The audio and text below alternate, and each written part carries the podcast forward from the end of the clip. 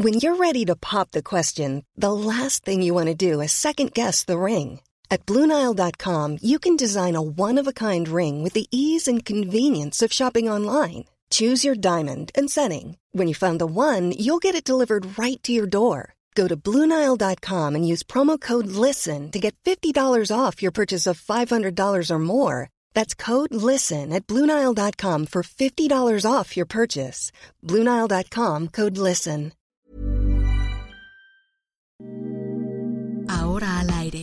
A la una, con Salvador García Soto. Un encuentro del diario que piensa joven con el análisis y la crítica. A la una, con Salvador García Soto.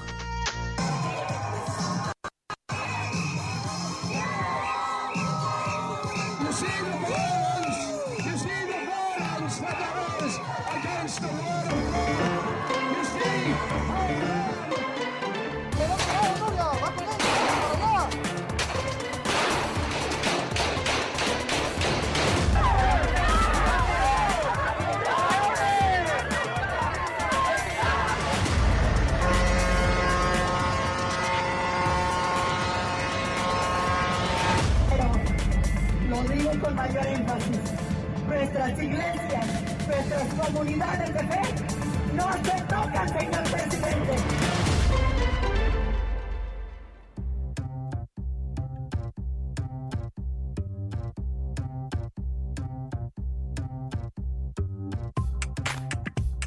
Ya es la una de la tarde en punto en el centro de la República y los saludamos con mucho gusto iniciando a esta hora del mediodía a la una este espacio informativo que hacemos para usted todos los días a esta hora del día. Aquí estamos para informarle, para acompañarle, para entretenerle en esta parte de su día. En este martes 5 de julio del año 2022. Vamos avanzando ya en este mes de julio y vamos a tener un programa con mucha información, con muchos temas importantes con noticias, entrevistas, historias de este día. Vamos a contarles lo más importante que ha ocurrido en las últimas horas, tanto en México como en el mundo. Por supuesto, con el análisis, la crítica, las entrevistas, todo lo que usted ya sabe siempre le, ofrecemos en este programa. Nos proponemos, nos proponemos que usted se informe bien a esta hora de su día, eh, donde nos esté sintonizando y escuchando en cualquiera de las ciudades del Heraldo Radio, ya sea en Guadalajara, Jalisco, en Monterrey, Nuevo León, por supuesto aquí en el Valle de México, en la megalópolis de la ciudad de México, en la comarca lagunera,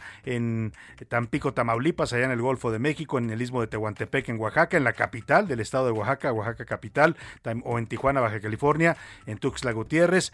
Eh, también si usted nos escucha al otro lado del río Bravo, allá en el territorio de la Unión Americana, le mandamos saludos a todos los paisanos y a todos los amigos tejanos que nos escuchan en McAllen, en Bronzeville y en San Antonio, Texas. Un abrazo fuerte para todos ellos, a la gente de San Antonio a través de Anau Media Radio San Antonio 1500 de 20 de AM y un particular hoy y un saludo también a toda la gente de Chicago que están todavía conmocionados y de luto por esta tragedia que ocurrió ayer mientras se celebraban las fiestas patrias de los Estados Unidos, el Día de la Independencia. Este tirador eh, solitario que ya fue detenido. Le voy a dar más detalles, se están revelando detalles o quién era este joven, un joven de 22 años con un perfil bastante singular. Grababa videos en sus redes sociales y los subía, videos bastante eh, sugerentes. Eh, se le vio en alguna ocasión grabando un convoy eh, presidencial en un evento ahí en Chicago. En fin, se están dando a conocer más detalles de este sujeto. Habría disparado desde una azotea, se subió a una azotea, es decir, que esto fue un acto totalmente premeditado. Desde una azotea, literalmente, pues lo los venadeó, como dicen a la gente que estaba en el desfile. Le voy a dar más, más detalles, por supuesto, de esta información. Por lo pronto le mandamos un abrazo solidario a todos los amigos de Chicago, Illinois, a través de la frecuencia No Media Radio Chicago 102.9 de FM. De una temperatura agradable aquí en la Ciudad de México en este momento, 23 grados centígrados. Eh, hay probabilidad de lluvias muy alta, eh, 89%. Está eh, un nuevo huracán, está por las costas de, de México avanzando el, el huracán eh, Bonnie se llama, ya va cobrando fuerza, ya es categoría 3 y va moviéndose por las costas del Pacífico. Están alertando las autoridades de probabilidades de lluvia en varios estados de la República. Así es que prevéngase usted, porque es muy probable que esta tarde aquí en la Ciudad de México llueva. Ha sido un día de claroscuros, amaneció muy nublado, un poco fresco, salió el sol hace un par de horas y bueno, pues ahorita está una temperatura bastante agradable acá en la capital del país. Dicho esto y deseando que este martes vaya marchando bien para usted, que todo se vaya resolviendo para usted, que los pendientes que tiene para este día, las tareas que usted se ha propuesto resolver en este martes, le salgan todas bien, se vayan resolviendo poco a poco y si hay algún problema, algún contratiempo, ánimo, ánimo que todavía nos queda la mitad de este día para resolver cualquier situación adversa. Le cuento los temas que le tengo preparados en este martes. Oh my God, desde Estados Unidos se han desatado fuertes críticas en contra del embajador estadounidense en nuestro país, el señor Ken Salazar. El New York Times publicó hoy un editorial en el que asegura que el gobierno de Estados Unidos, que en el gobierno de Estados Unidos hay preocupación por la cercanía que muestra el embajador Ken Salazar con el presidente López Obrador. Lo acusan de no estar defendiendo debidamente los intereses de Estados Unidos y de estar muy pegado a Palacio Nacional. Eso dicen fuentes del gobierno estadounidense que cita el New York Times y que piden el anonimato. Hay toda una polémica, no es la primera vez que critican el desempeño de Ken Salazar, pero esto está cobrando nuevamente fuerza allá en los círculos políticos de Washington a partir de este editorial del New York Times. El presidente López Obrador seguramente le dijeron hoy por la mañana de estas a Ken Salazar y ya salió a defenderlo. ¿eh? Dijo que él lo quiere mucho y que prefiere a Ken Salazar que a que le manden un embajador halcón, es decir, uno más, pues más, más halcón. Ya sabe usted lo que significa en la política ser halcón, es que es alguien que tiene las garras muy afiladas. Bueno, vamos a contarle de este tema del embajador estadounidense en nuestro país. Y con fuerza, ya le comentaba que Bonnie incrementó su velocidad de vientos y ahora ya es huracán categoría 3 en la escala de Zafir Simpson. Esto lo está confirmando ya la Comisión Nacional del Agua. Afecta a varios estados en el Pacífico mexicano. Promesa, en la mañana el presidente López Obrador refutó la opinión de expertos que advierten que la nueva refinería Olmeca, o conocida como la refinería de Dos Bocas, va a comenzar a producir hasta 2026. Dice el presidente que en este diciembre próximo ya habrá refinación de petróleo en esa refinería. Vamos a ver si es cierto. Por lo pronto, llamados, la Conferencia del Episcopado Mexicano convocó a una jornada de oración a los mexicanos, a una oración por la paz. Obispos, sacerdotes y fieles de la Iglesia Católica Mexicana piden orar ante los asesinatos y desapariciones que están ocurriendo a diario en el país. Dicen los obispos, pues si el gobierno no puede, si López Obrador no puede o no quiere resolver el problema de la seguridad, pues entonces nada más nos queda encomendarnos a Dios. Y deportes, en los deportes, cuesta arriba la selección femenil de fútbol. Oiga, también que iban las mujeres mexicanas en la selección femenil y parece que ya se están contagiando eh, pues de los males de la selección varonil. Ayer perdieron en su debut en el premundial de la CONCACAF, perdieron contra Jamaica y se les complica así su calificación a la Copa del Mundo y a los Juegos Olímpicos. Además, Novak Djokovic avanzó a semifinales de Wimbledon tras remontar un juego en tres horas y media. En el entretenimiento le vamos a contar, volvió a salir el sol, pero no me refiero al Astro Rey, sino a Luis Miguel, que reapareció rejuvenecido. Se hizo cirugías, adelgazó, ya no está tan cachetón. Vamos a hablarle y a contarle de la nueva imagen que está mostrando el señor Luis Miguel. Y también le vamos a platicar de Ricky Martin, que está acusado de acoso por un joven puertorriqueño. Le, dictaron ayer una orden de restricción al señor Ricky Martin. Vaya temas lo que les vamos a comentar el día de hoy. Muchos temas, mucha información, muchas historias para compartirle en este martes. Por lo pronto, le hago las preguntas de este día para que usted, como siempre lo hace, y nos da mucho gusto de verdad que lo haga, participe con nosotros y debatamos juntos los temas de la agenda pública de este país. Esta es la opinión de hoy. Dos preguntas, dos temas hoy le pongo sobre la mesa para comentar, opinar y debatir. El primero de ellos, ayer le contábamos, le informamos que hubo dos tiroteos en los festejos de la independencia de los Estados Unidos. Se mancharon de sangre estos festejos ayer. Primero fue en Chicago por la mañana cuando este tirador solitario ya detenido asesinó a seis personas disparando desde una azotea cuando desfilaban en la avenida Highland Park en una exclusiva zona de Chicago. Y por la noche se reportó otro, tiroteo en Filadelfia. La gente estaba en la plaza Ben Franklin, ahí en Filadelfia, eh, disfrutando de los juegos pirotécnicos. Había conciertos, es un día de fiesta para ellos, lo celebran de esta manera. Y en pleno concierto y en plenos juegos pirotécnicos empezaron a sonar las balas. La gente huyó despavorida. Ah, hubo dos, eh, dos policías heridos en este tiroteo. Eh, mientras eso pasa ayer en Estados Unidos, el fin de semana en México, en Oaxaca, masacraron a una familia completa con cinco de sus integrantes totalmente pues eh, masacrados, incluido un niño. En Veracruz, otra familia de siete miembros fue masacrada también este fin de semana. A partir de aceptar que las dos situaciones son graves, estamos hablando de violencia de las armas en México y en Estados Unidos, partiendo de que ambas son bastante graves porque involucran la vida de seres humanos y el sufrimiento de seres humanos, yo lo quiero preguntar, ¿cuál situación, cuál violencia de, eh, armada cree usted que es peor en estos momentos? ¿La que están viviendo los estadounidenses con estos tiradores solitarios que disparan a la multitud sin, a veces sin ningún tipo de razón? A veces son demandas de racismo, a veces son traumas, a veces son, pero bueno, pues asesinan a personas. O la violencia del crimen organizado, del narco en México, que arrasa por igual con mujeres, hombres, niños, sacerdotes, periodistas, a cualquiera que se les ponga enfrente lo asesinan. ¿Cuál de las dos cree que es peor? La de Estados Unidos porque sus eh, eh, personas eh, o sus tiradores atacan sin motivo alguno, la que estamos viviendo en México porque se mata a niños, a familias completas, a mujeres, o ambas son igual de graves. Es el primer tema que le planteo. El segundo, después de que el Aeropuerto Internacional de la Ciudad de México pues estuviera ya declarado como un auténtico caos, saturación de vuelos, retraso en las salidas, si usted llega es un desorden, las maletas no llegan a tiempo, la gente está estrellándose en los pasillos porque no hay un orden, si usted llega del extranjero es peor porque las filas de migración son eternas, en fin, un caos auténtico el que se vive en el Aeropuerto Internacional de la Ciudad de México, hasta maloliente, llega usted y huele mal, los baños huelen mal, está sucio, bueno, pues en medio de este caos, hoy se eh, filtra por ahí una versión en los medios, en los periódicos, de que el presidente López Obrador del gobierno estaría analizando entregarle a la Marina, sí, escuchó usted bien, a la Secretaría de Marina Armada de México, el control y la administración del Aeropuerto Internacional de la Ciudad de México. Es decir, el principal aeropuerto civil que tenemos en el país sería operado por militares. Yo le quiero preguntar, ¿qué piensa usted de esto? ¿Está bien que los, militares, que ya controlan casi todo en este gobierno, ahora también controlen nuestro principal aeropuerto? Tres opciones para que me responda. Sí, está bien para que ellos puedan poner orden. No, está mal. López Obrador le está dando demasiado poder a los militares. Y tres, AMLO no sabe gobernar y lo que hace es pues entregarle todo al ejército. El número para que nos marque 5518 41 51 99. Comuníquese con nosotros, lo puede hacer a través de mensaje de texto o de voz. Usted decida cómo. Aquí lo importante es que su opinión cuenta y sale al aire. Ahora sí, vámonos al resumen de noticias porque esto, como el martes, ya comenzó. Buen negocio.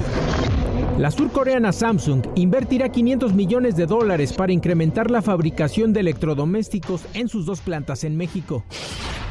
Chafas. De las 300 ambulancias Patito que el gobierno de la Ciudad de México buscaba regularizar, solo 184 lo hicieron. El resto está fuera de regla y podrían ser sacadas de circulación. Orden. El Instituto Nacional de Transparencia, Acceso a la Información y Protección de Datos Personales ordenó a la Comisión Federal de Electricidad hacer pública la información relacionada con la compra de gas entre el año 2000 y 2022. Compra. La empresa mexicana FEMSA anunció a la Bolsa Mexicana de Valores la adquisición del 100% de las acciones en circulación de la cadena de tiendas Valora Holding AG, basada en Suiza, por un monto de 1.200 millones de dólares en efectivo. Santas mentiras. El Papa Francisco desmintió los rumores de que podría renunciar por sus problemas de salud y aseguró que pronto podría visitar Ucrania y Rusia.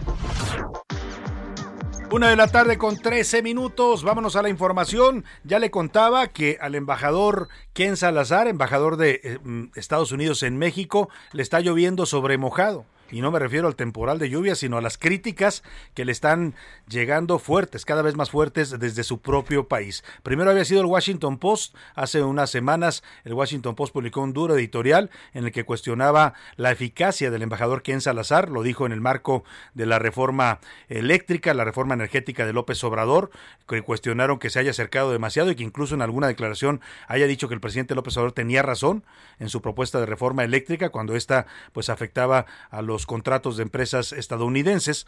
Y ahora es el New York Times, el, el, periódico más influyente, dicen algunos, del mundo y por supuesto de los Estados Unidos. En un editorial también hoy critica la cercanía existente entre el embajador Ken Salazar y el presidente López Obrador. Dice dice que esta cercanía está encendiendo las alarmas en Washington. En una editorial firmada por Natalie Kitroev eh, y María Habib Habib, titulada Cercanía de enviado de Biden con líder mexicano preocupa autoridades en Estados Unidos. Se comenta que la alineación del diplomático de Washington es calificada como preocupante por varios funcionarios estadounidenses que algunas veces incluso dicen que Ken Salazar parece contradecir las políticas de Estados Unidos y apoyar las de López Obrador. Acá en México ya lo hemos visto y se lo hemos consignado, ¿no? El embajador Ken Salazar va un día sí y otro también a Palacio Nacional.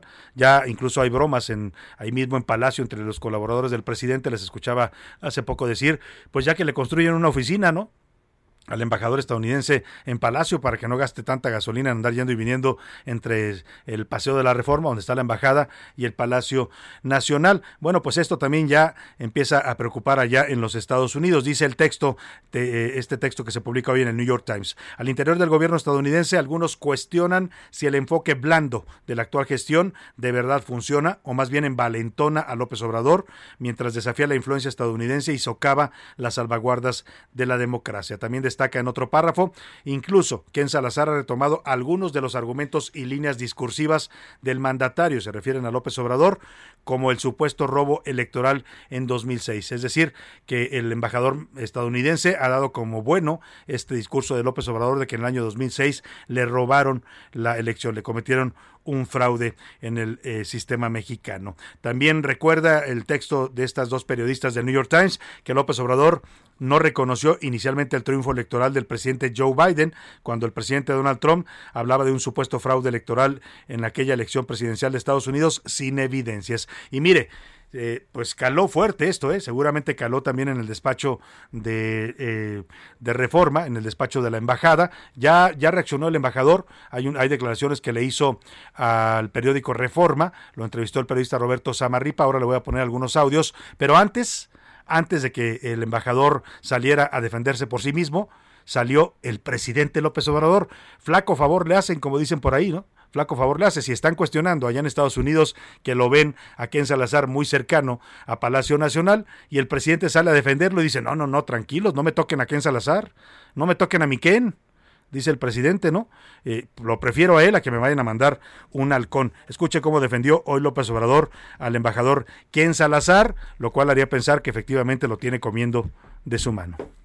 Los conservadores, reaccionarios, quisieran tener un halcón de embajador. embajador Ken Salazar, pues es un hombre responsable que defiende a su país, nuestro apoyo a Ken, pero para que este, vea también lo que se siente. La risa del presidente, como dicen por ahí, la risa es lo que friega. bueno, ahí está la risa del presidente, eh, porque dice, ahora vea lo que se siente, porque lo están atacando allá los medios de su país al embajador Ken Salazar. Y bueno, pues ya escuchó usted todo nuestro apoyo a Ken, como dice el propio presidente y como decía su paisano Chicoche, Ken Pompó, ¿no? Ken Pompó, embajador. Bueno, pues ahí está la defensa que hace López Obrador del embajador Ken Salazar. Y él él también se defendió a sí mismo en estas declaraciones que le hace al periódico Reforma. Dice Ken Salazar que sí tiene coincidencias con López Obrador, pero que también como coinciden algunas cosas, también tiene divergencias. Por supuesto va a tener éxitos, pero también van a ser cosas posibles que no van a ser tan, que, no van a, que va a decir la gente, pues no visto tanto, pero no. Un servidor ah, hace todo lo que uno, lo que puede hacer. Y lo hago yo aquí en México, porque tengo la relación en Washington, D.C. con el presidente, y aquí he formado relación, no que siempre estoy en acuerdo, no siempre estoy en acuerdo con el presidente López Obrador, pero tenemos un diálogo bueno, donde le puedo presentar las ideas, las quejas, las oportunidades. Y él es el presidente. Ustedes votaron o no votaron por él aquí en México. Yo no tengo voto en México, es el presidente de México, lo respeto como presidente de México. Habla de señales de reactivación de la relación, digo, eh, las imágenes que tenemos del anterior embajador era que se tomaba selfies en los mercados y en los centros turísticos, y usted está muy activo, como dice, viendo funcionarios, viendo al presidente, y habla de una reactivación económica, de diálogo político. Pero, embajador, permítame preguntarle, el Departamento de Estado emitió recientemente unas alertas de viaje para, para los turistas estadounidenses y prácticamente todo el país eh, recomienda no viajar a esas entidades. Solamente dos entidades las coloca como seguras o confiables, Campeche y Yucatán. Eh, así nos ven en Estados Unidos. Esa es la preocupación de que México y sus estados son inseguros. Bueno, ahí está parte de esta eh, plática que tuvo el embajador Ken Salazar con el periodista Roberto Samarripa del diario Reforma. Eh, pues interesante porque él se defiende, ¿no? Dice que sí tiene un diálogo con López Obrador, que coinciden algunas cosas, pues que él no votó en México. Bueno, pues allá en su país están cuestionando, incluso ya hay eh, rumores circulando en Washington de que podría, mm, pues podría venir un cambio de embajador. López Obrador dice el presidente en su defensa de Ken Salazar que los conservadores quieren un embajador halcón, pero no, no dice a cuáles embajadores conservadores se refiere, si a los de México o a los Estados Unidos, ¿eh? porque eh, pues seguramente también allá eh, quisieran tener un embajador pues más eh, reacio, digamos, más que defienda con mayor fuerza los intereses de su país. Pero bueno, ahí vamos a dejar el tema y vámonos mientras tanto el canciller Marcelo Ebrard, hablando de asuntos de política exterior, pues anda de gira por Corea del Sur anda en Seúl, el canciller mexicano se reunió con representantes de empresas coreanas como la compañía Samsung eh, y también eh, tuvo un foro para tratar de expandir las inversiones coreanas en México. Les dijo, les dijo el, el canciller a los coreanos que pues ellos pueden venir a aprovechar este gran mercado que es el mercado de Norteamérica, en el cual México ya es parte, junto con Estados Unidos y Canadá. Iván Márquez nos cuenta de esta gira del canciller Marcelo Ebrard por Corea del Sur. Buenas tardes, Salvador. Así es, en el segundo día de actividades del canciller Marcelo Ebrard en Corea, tuvo encuentros con empresas de aquel país que beneficiarían a México, pues se anunciaron inversiones. Una de estas compañías que busca expandir su campo es Samsung, dedicada al ramo tecnológico, y precisamente prevén un incremento en su producción de electrodomésticos en las plantas de Querétaro y Tijuana. A su vez, hubo una mesa redonda donde se habló de las principales startups mexicanas. Además, la siderúrgica POSCO informó que este miércoles pondrá la primera piedra de lo que será su planta en Coahuila, que tendrá una inversión inicial de 43 mil millones de dólares. El canciller Marcelo Ebrard también detalló una nueva propuesta a Corea para incrementar sus relaciones diplomáticas. Escuchemos. Corea es un socio clave para México. Ya tenemos un plan con Estados Unidos y los canadienses en la medida que tenemos y compartiremos el mercado y la cadena de suministro. Queremos invitarlos a ser parte de este plan para los próximos años. Mi reporte, buenas tardes. Muchas gracias, Iván Márquez. Oiga, y sobre la refinería de Dos Bocas, muchos expertos en el tema han dicho que esta refinería no va a empezar a producir gasolinas o combustibles sino hasta 2026, es decir, que el proceso todavía va a ser largo. La inauguraron el fin de semana pasado, pero en realidad pues no va a producir eh, combustibles hasta 2026. Pero el presidente López Obrador tiene otros datos y dice que sí, que en diciembre puede haber ya refinación de combustibles en esta refinería. Por lo pronto, mientras el presidente se ufana en echar a andar Dos Bocas con su gasto millonario, pues el resto de las refinerías, ocho en el país, están subutilizados. Se cayó la producción de gasolinas en México en las refinerías de Pemex. Solamente dos de cada diez litros que consumimos los mexicanos se está produciendo los Pemex. La producción de gasolinas en México se desplomó entre las semanas 15 y 24 de este año en 49% y está en los niveles más bajos del 2022. Las seis refinerías de Pemex, Tula, Salamanca, Cadereyta, Salina Cruz, Minatitlán y Madero pasaron de aportar al mercado 349 mil barriles diarios a solo 178 mil. La situación se agrava porque en ese periodo la demanda nacional de combustibles automotores promedió 807 mil barriles diarios. Significa que Petróleos Mexicanos elaboró solo dos de cada 10 litros consumidos en nuestro país a mediados de junio. El problema que deja entrever la CENER es la capacidad de procesamiento de crudo en dichas refinerías. Pasaron de transformar un promedio diario en abril de 944 mil barriles diarios a 627 mil a finales de junio. Representa que en la semana 24 se operó el 41.06%.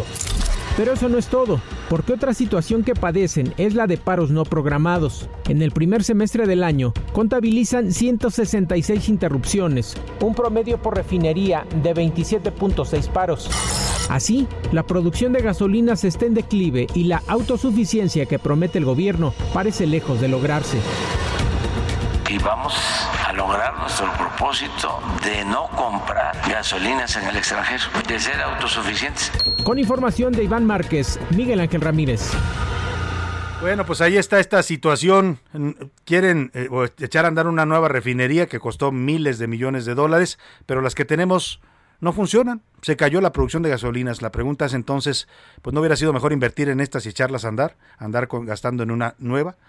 Bueno, voy a ir a la pausa y al regreso le platico. Sigue la actividad y el activismo de la Iglesia Católica. Demandan paz en México y están pidiendo a los mexicanos orar por la paz. Nos vamos a la pausa con Madonna y American Life, una canción de 2003. Seguimos con la música estadounidense.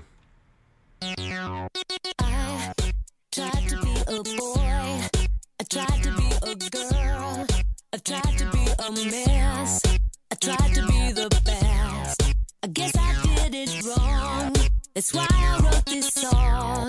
This type of modern life, is it for me? Estás escuchando A la Una con Salvador García Soto. Regresamos. Sigue escuchando A la Una con Salvador García Soto. Ahora, la rima de Valdés. O de Valdés, la rima. El metro de mi ciudad 100% anaranjado, a muchos ha transportado medio siglo. La verdad, siempre fue una realidad que así como gran problema, jamás hubo, y ese tema no era un tema en el pasado. Me pregunto, ¿qué ha pasado en el tan actual esquema? Haciendo recuento breve, hace días, así muy leve, cierre por mantenimiento. Y de pronto, no les miento, en lo que me echa una cheve, apenas el viernes, palo, cortocircuito. Y lo malo, ayer explosión. Caray, ¿no será que alguien por ahí, pues, la riega? Lo señalo. Yo no sé si están salados o si hay mucha negligencia, pero dice la experiencia que semejantes cuidados deben ser muy delicados, pues millones de personas han confiado en nuestro metro. Por más que me voy muy retro, pero en sus odichas zonas, jaló bien. Y me perdonas.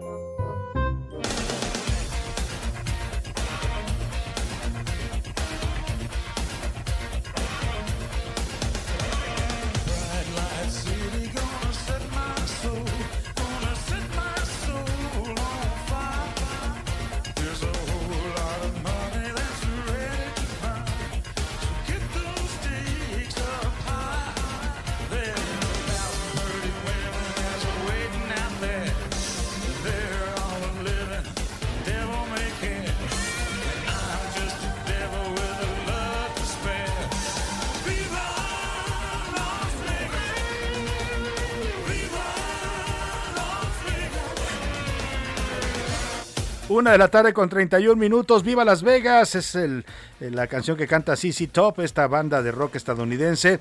Es un álbum de 1992. Y bueno, una canción que también interpretó el señor Elvis Presley, que habla de este pues paraíso del juego y de la diversión. Algunos dicen también de la perdición y del pecado, que son Las Vegas, ¿no? Ya sabe usted que lo que pasa en Las Vegas se queda en Las Vegas. Escuchemos un poco más de CC Top y vivan Las Vegas y continuamos con más para usted aquí en A la Una.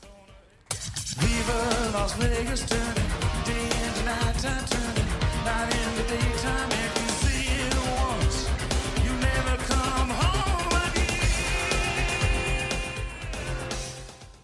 A la una, con Salvador García Soto. Oiga, y la violencia en el país ha llegado a un punto en el que pues no se ve ninguna salida, ¿no? Masacres, asesinatos de sacerdotes, de periodistas, de niños, de mujeres. Eh, el fin de semana simplemente asesinaron a dos familias, una completas, ¿eh? completas en sus casas, llegaron y los mataron hombres, mujeres, niños, una en Veracruz y otra en Oaxaca. Y ante esa violencia, pues no tenemos ya parece ninguna defensa porque eh, pues se ha dicho, se le ha pues, pedido al presidente López Obrador en todos los tonos posibles.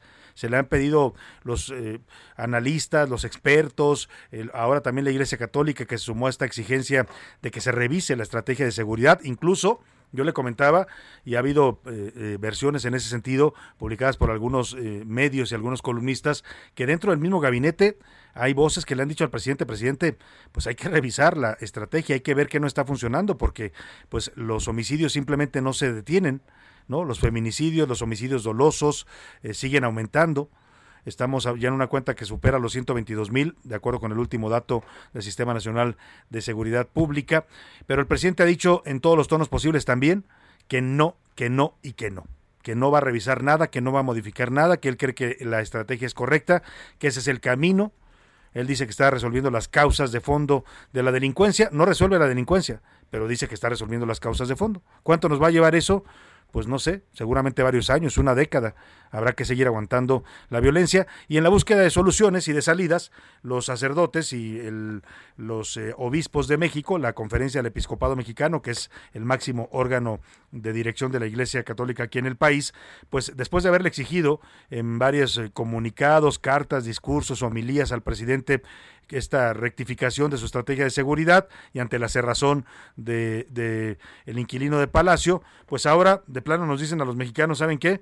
Pongámonos a rezar, a ver si la Virgen de Guadalupe nos hace el milagro, ¿no? A ver si el, el de allá arriba pues nos puede ayudar, porque el de acá abajo, el de Palacio, pues no quiere no quiere ayudarnos eh, con el tema de la violencia en el país. La Conferencia del Episcopado Mexicano convocó a una jornada de oración por la paz con obispos, sacerdotes y fieles ante los asesinatos y desapariciones que están ocurriendo todos los días en el territorio nacional. Dijo que en todas las misas el 10 de julio se va a recordar a los sacerdotes y religiosos asesinados y que en las Eucaristías del 31 de julio se van a pedir también por los victimarios, es decir, por los asesinos, que se ore por sus vidas y la conversión de sus corazones. Al respecto, el presidente López Obrador comentó hoy que esta convocatoria de la Iglesia Católica pues también debe incluir a los narcotraficantes. Ya sabe usted que al presidente le preocupan más los narcotraficantes que los ciudadanos, ¿no? Hay muchos memes ya y cartones que publican los caricaturistas en la prensa. Cuando pasa una masacre, el presidente pregunta, oigan, ¿y los sicarios están bien?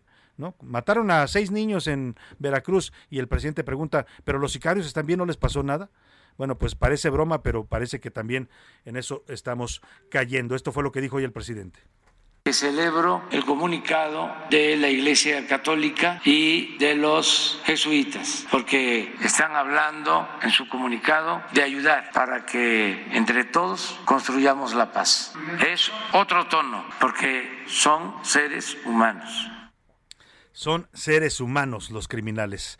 El presidente está muy preocupado por los criminales, muy poco por los ciudadanos que están siendo masacrados eh, cruelmente, pues esos no le preocupan tanto, le preocupan los narcotraficantes. Y aquí en la Ciudad de México esta tarde precisamente se realizó una peregrinación por la paz convocada por la Iglesia Católica. Salieron de la Estela de Luz, la suavicrema, como le llaman a esta cosa que construyó horrible Felipe Calderón ahí en el Paseo de la Reforma, y hasta la glorieta de La Palma o de la Seco, ya la vamos a rebautizar, la glorieta de la Seco. Se murió la Huehuete, oiga, no sobrevivió, qué mala suerte de verdad de las autoridades capitalinas, ¿no?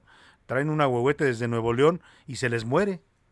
Bueno, pues vamos ahí con Augusto Atempa, se encuentra en este punto de la antigua glorieta de La Palma. Cuéntanos, Augusto Atempa, muy buenas tardes. Salvador, excelente tarde. Así es, pues fue alrededor de las 11 de la mañana cuando salieron aproximadamente entre 25 y 30 personas.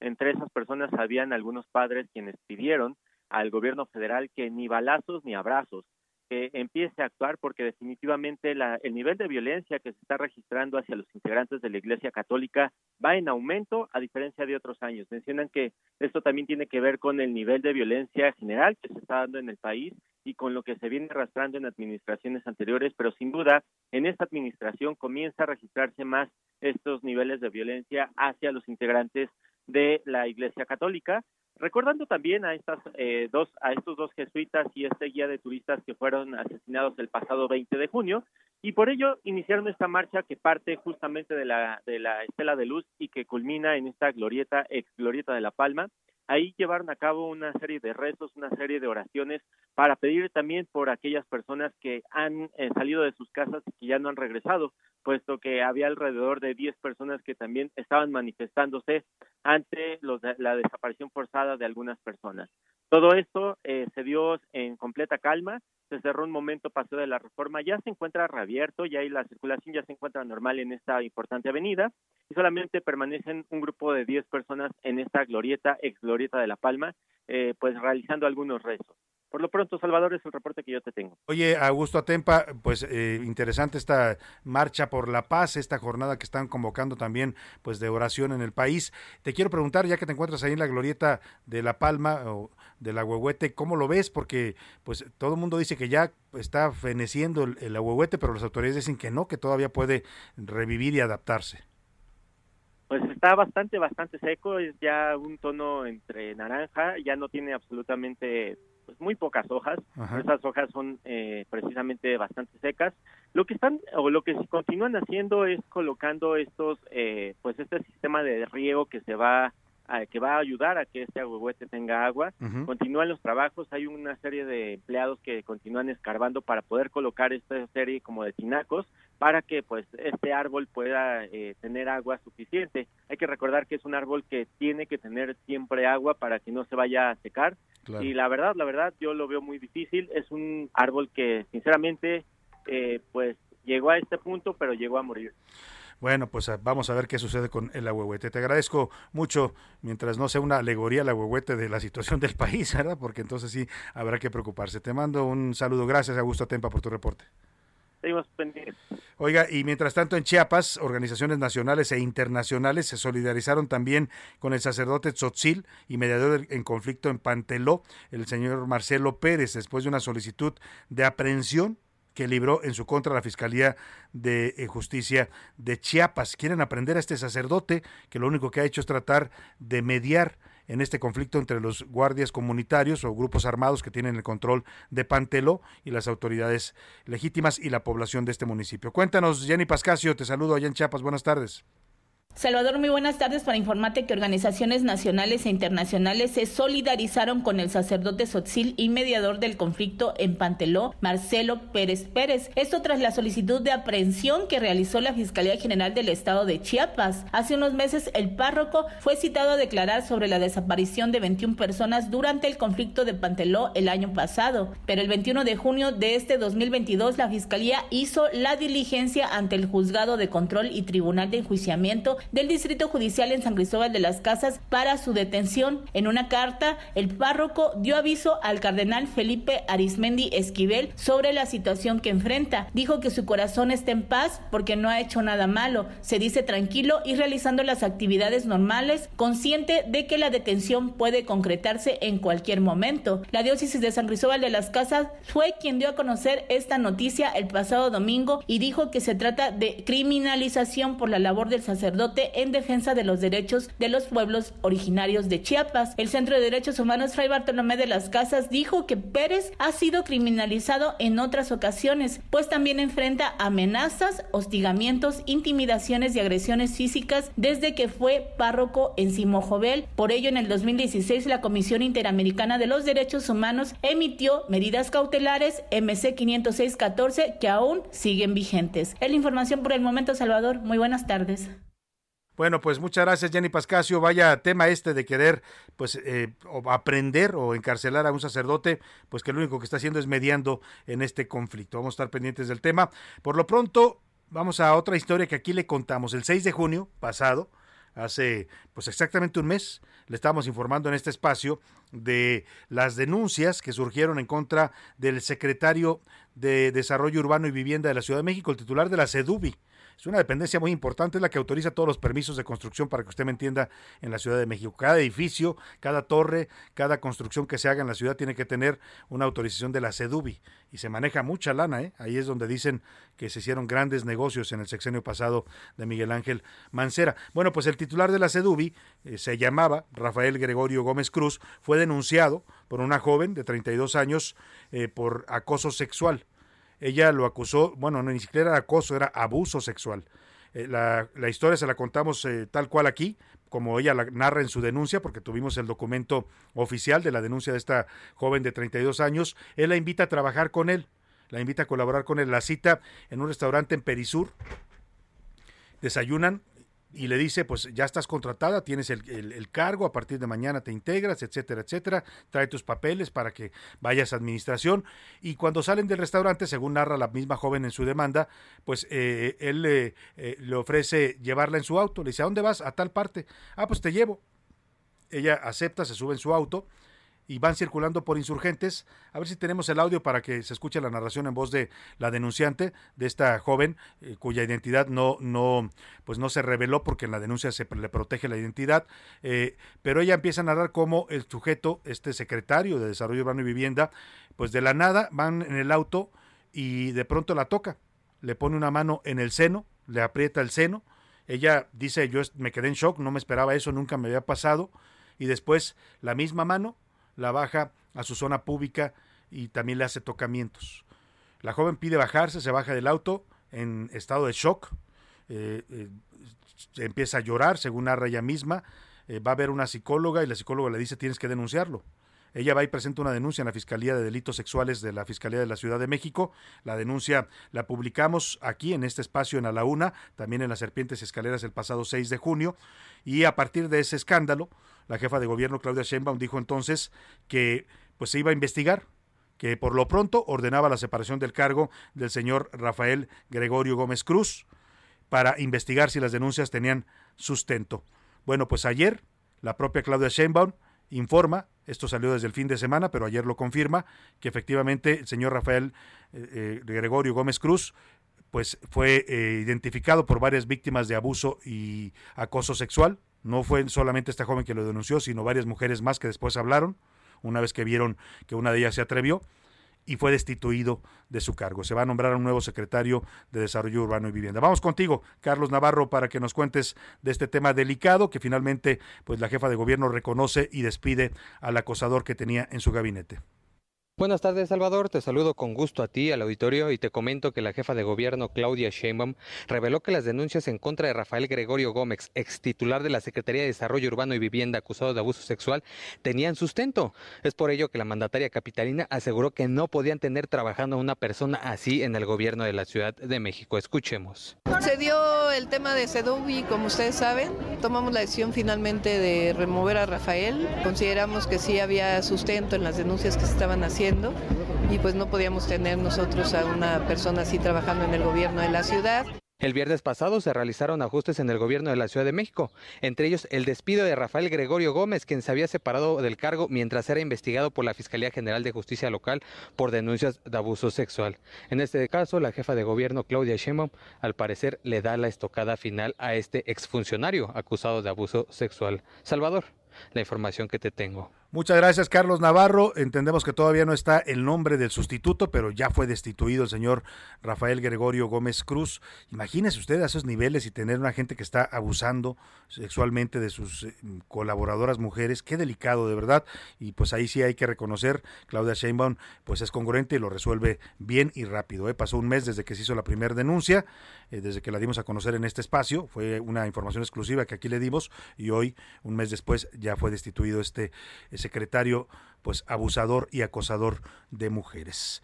Oiga, rápidamente vamos a revisar lo que está pasando en, Baja California. En un momento más vamos a hablar eh, del tema de pues este distanciamiento que hay entre López Obrador y la Iglesia Católica, que ya es bastante evidente, fue tema incluso de portada de la revista Proceso el fin de semana. Pero antes, antes hay información importante en Baja California. Se dio a conocer hoy José Luis Sánchez que hay una hay un citatorio judicial en contra del exgobernador Jaime Bonilla. ¿De qué lo están acusando y por qué lo citan a comparecer, José Luis Sánchez? Así es, Salvador. Eh, buenas tardes. En unos minutos vamos a subir esta imagen. Es un citatorio que fue entregado ayer por la tarde, pero bueno, bueno, digamos, no fue entregado, fue pegado en la puerta de una de las oficinas de Jaime Bonilla, el exgobernador de Cancún. Notificar a su domicilio, Sí, ¿no? En Pero no estaba y lo pegaron, lo pegaron directamente en la puerta. Aquí lo dice di- incluso en el documento. Se está colocando este documento en una puerta de acero, shalala, shalala. Pero bueno, las acusaciones que hay en contra de él y 11 más de sus ex colaboradores del gobierno son por corrupción, peculado, abuso de autoridad, coalición de servidores públicos, ejercicio ilícito del servicio público, así como uso ilícito de atribuciones y facultades durante gobierno,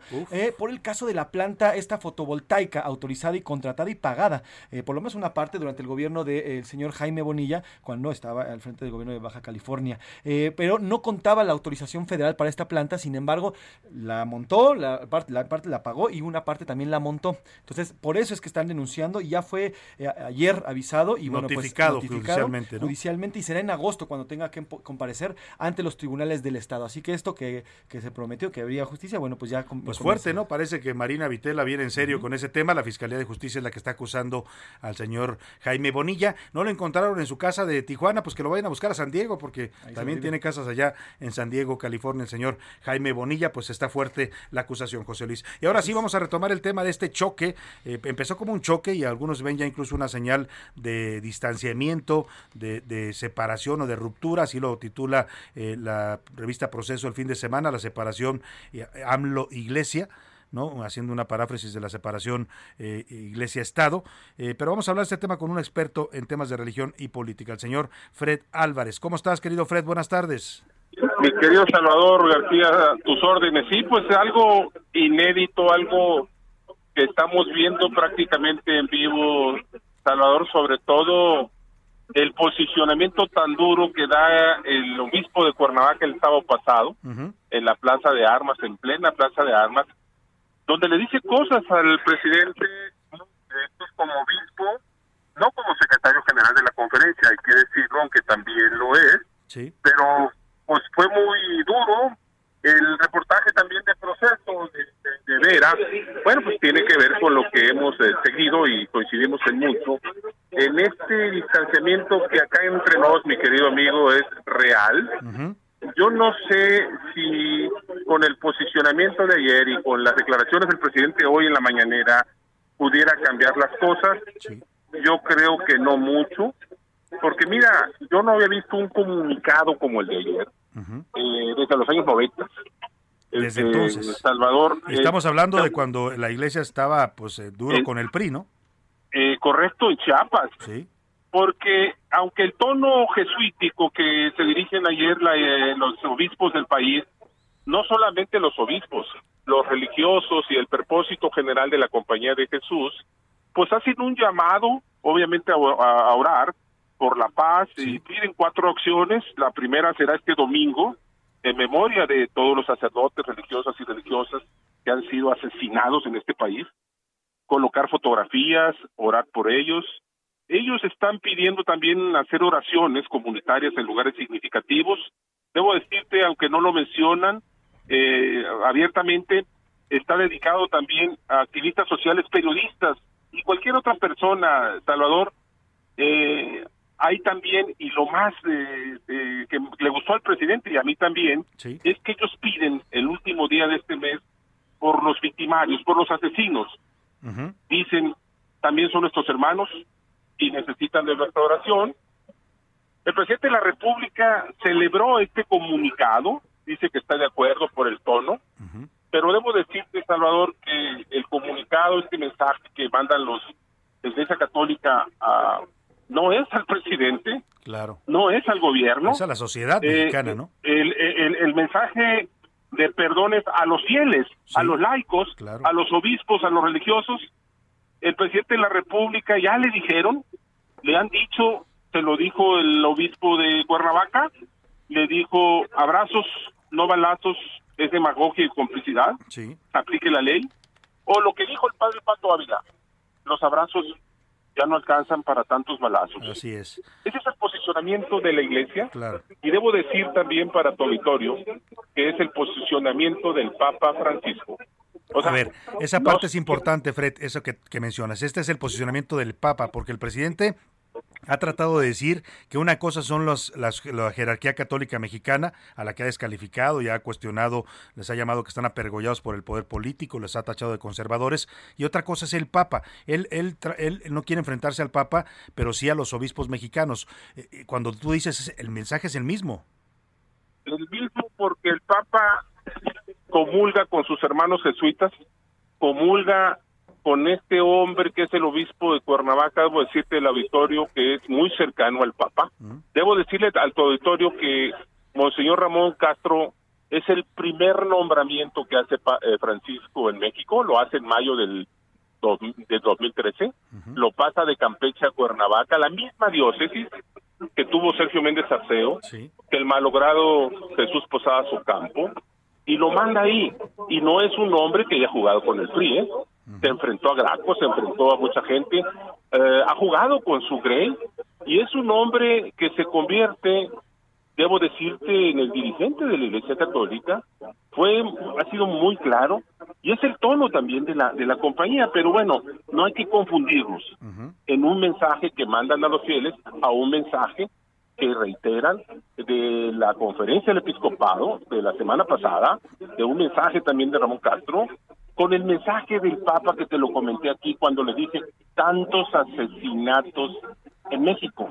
Claro, el tono del Papa tiene que ser de, de- de perdón, de vamos hacia adelante, pero yo veo el distanciamiento como real, tan real, Salvador García Soto, que mandaron a los funerales del- de los jesuitas a la secretaria de, de- de- de Bienestar. De último, en otras circunstancias hubiera ido el mismo presidente, como lo hizo Salinas cuando matan a Posadas en Guadalajara, si te O recordarás. al menos el secretario de Gobernación, ¿no? Al menos el secretario o el subsecretario, hombre, no mandaron a nadie. Y esos mensajes sí son muy significativos. Mira, yo leo al Papa, el Papa está perfectamente informado de lo que sucede. Y debo decirte otra cosa, el señor obispo de Cuernavaca es muy amigo del secretario de Estado Pietro Parolín.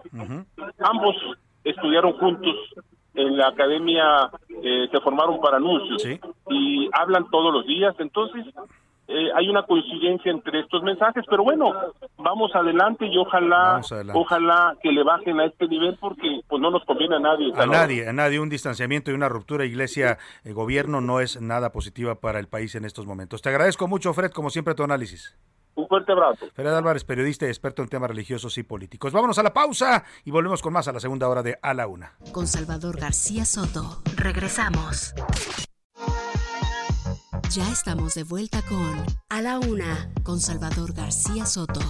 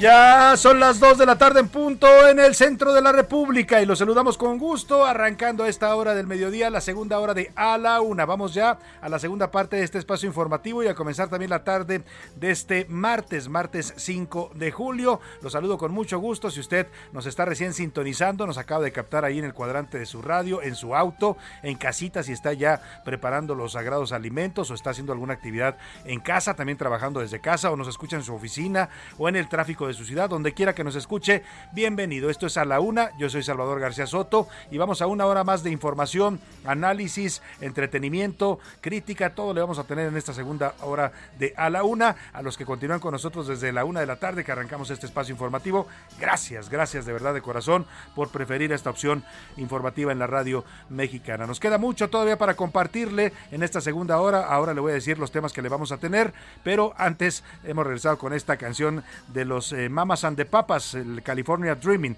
Los Sueños de California, una canción de 1965, cuando el mundo estaba inmerso pues en la onda media hippie, ¿no? Todo este movimiento de amor y paz, una frase que por cierto hoy re- retoma mucho el presidente López Obrador. Bueno, pues de esa época es esta canción de Los Sueños de California. Escuchemos un poco más y sigamos, seguimos con usted también aquí en A la Una.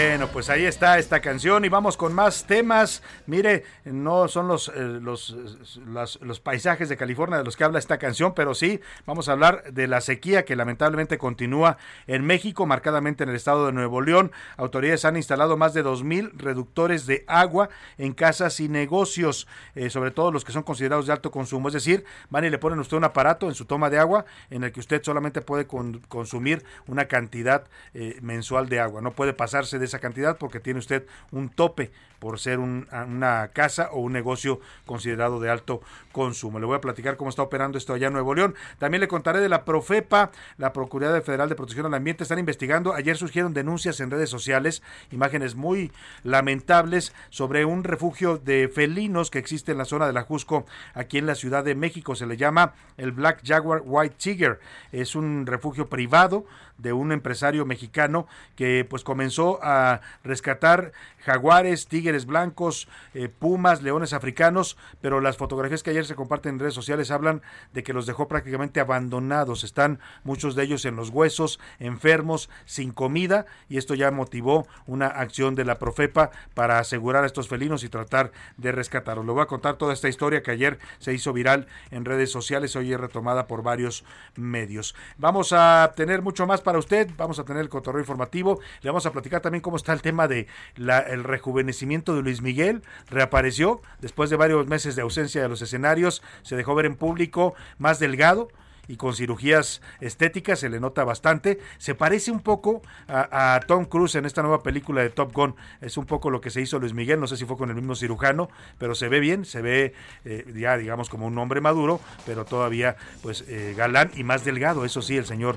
Luis Miguel. Vamos a hablar de su reaparición y también de los apuros del señor Ricky Martin que anda siendo acusado de acoso sexual allá en su natal Puerto Rico. Eso y más le tenemos todavía en este espacio informativo, pero antes, antes de todo eso, lo más importante en este momento son sus opiniones y comentarios. Hoy le hicimos dos preguntas, dos preguntas importantes que tienen que ver. José Luis Sánchez, te saludo. ¿Cómo estás? Buenas tardes, Salvador. Buenas tardes, bonito, ya segunda hora, bonito martes. Tenemos dos temas importantes. La primera, la violencia. ¿Cuál cree que es peor? ¿La que ayer se vivió en Estados Unidos, en estos ataques La de violencia de las Chicago, armas de la violencia fuego, de las ¿no? armas, o la que se ha vivido y la que estamos viviendo Seguimos diariamente viviendo en México país? todos los días, ¿no? Exactamente. Y la segunda, bueno, pues eh, ya hay, hay información de que los marinos, la Secretaría de Marina tomaría el cargo, sería cargo del Aeropuerto Internacional de la Ciudad de México. Esto luego de la serie de pues, el caos que hay el en este caos que hay en aeropuerto. el aeropuerto. En Yo todos no los sé si los sentidos. marinos lo pueden hacer porque los marinos pues saben de- de- de- del mar, son marinos, es la Secretaría de Marina, pero el presidente les va a entregar la administración y la operación del aeropuerto. ¿Son eficientes? Sí, son eficientes porque Sí, son claro. militares.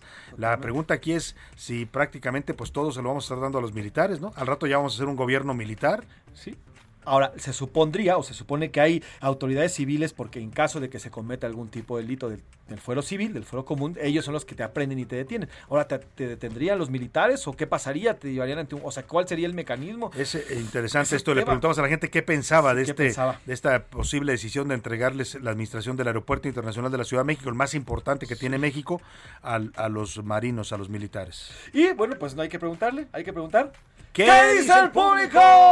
Y bueno, pues eh, mensajes aquí lo están llegando. Bueno, voy a empezar con un, un mensaje muy especial que está llegando aquí a nuestro WhatsApp. Dice, saludos señor Salvador García Soto y a todo su gran equipo desde Guadalajara de parte de la señora Lupita Soto. Así que nos llega este Ah, saludos mensaje a Lupita al Soto. WhatsApp. de- Un beso para doña Lupita preciosa.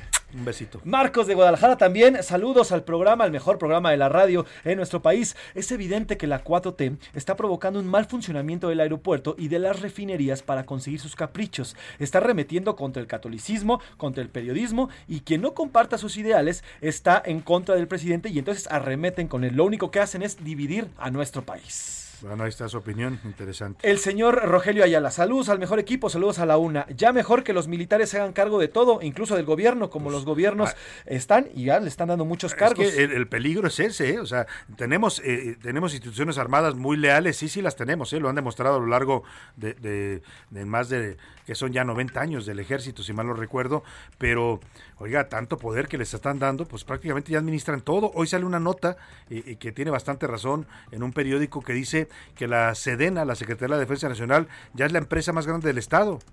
O sea, tantas funciones que le ha dado López Obrador, lo mismo para eh, administrar aduanas, para eh, transportar vacunas, para... eh, ¿Qué más hacen ahora el ejército? Están construyendo aeropuertos, Bueno, pa- están- manejan el aeropuerto Felipe Exacto. Ángeles, la refinería, el Tren Maya. El Tren Maya. Además, eh, bueno, ¿te acuerdas que estuvieron cuidando los tanques de gas? Estuvieron también, ahí También. los tanques de gas. Bueno, o sí, sea, ya es más todo. grande la Sedena en cuanto a empresa del Estado que Pemex, para que se dé usted una idea, ¿no? Eso, eso es eh, un tema que a la larga, quién sabe cómo vaya a funcionar, lo dice bien nuestro radio escucha, lo único que falta es que digan, no, pues lo hacen tan bien que mejor pongamos un militar en la presidencia, ¿no? Uf. you. Uf, uf. Saludos, eh, la Toco señora madera. Tonantzin, oye, también toco. Saludos, Tonantzin. Que bueno, el- a ver si ahorita recuperamos el audio. El, el episcopado mexicano recuperó un, un mensaje que lanza el Papa en 2015 que dice que cuando el gobierno se toma ah, ah, el tema de la ideología de los pobres y mete a los militares es cuando ocurren cosas que ya hemos visto como los autoritarismos. Vamos a recuperar el mensaje del Papa en 2015. Ajá. Es muy bueno y lo recupera el SEM, el episcopado mexicano, luego de estas, este Pues de todo esto del que estamos viendo, ¿no? Poca efectividad, pero mucha presencia del ejército. Exactamente. Bueno, la señora, saludos. La señora Tonanzi nos dice: Hola Salvador, saludos a tu gran equipo. Saludos. Tengo un comentario respecto a las declaraciones de la Iglesia Católica. ¿Cómo quieren paz si en todas sus celebraciones y en todas las fiestas que hacen siempre lanzan cuetazos Ah. que parecen disparos? Incitan a la violencia, incitan a las acciones de calar bélico. Saludos. Me- tiene, tiene razón en cuanto a que los cohetes son algo molestos, ¿no? Mucha gente no le gustan porque cada que hay una festividad religiosa, pues nos despiertan, pum, pum, a cuetazos. No, no son, eh, creo que no, el sentido no es violento, es más bien festivo, pero sí llegan a ser molestos. Te- tiene razón en cuanto a su crítica. Además de todo lo que trae, ¿no? Contaminación, además del tema de los perros, además. Pero bueno, es una industria que también, también hay que, hay que Es llevar. una industria de la cual dependen muchas familias, todo el juego, la industria pirotécnica. El señor Zaragoza nos pregunta, saludos Salvador a todo tu gran equipo. ¿Y la, de Cal- y la refinería de Calderón para cuándo entra en funcionamiento? No, pues nunca existió, oiga. No, pues es- Ahí se quedó nada más en el imaginario, ¿no? En una barda, En ahí una barda en Tula, Hidalgo.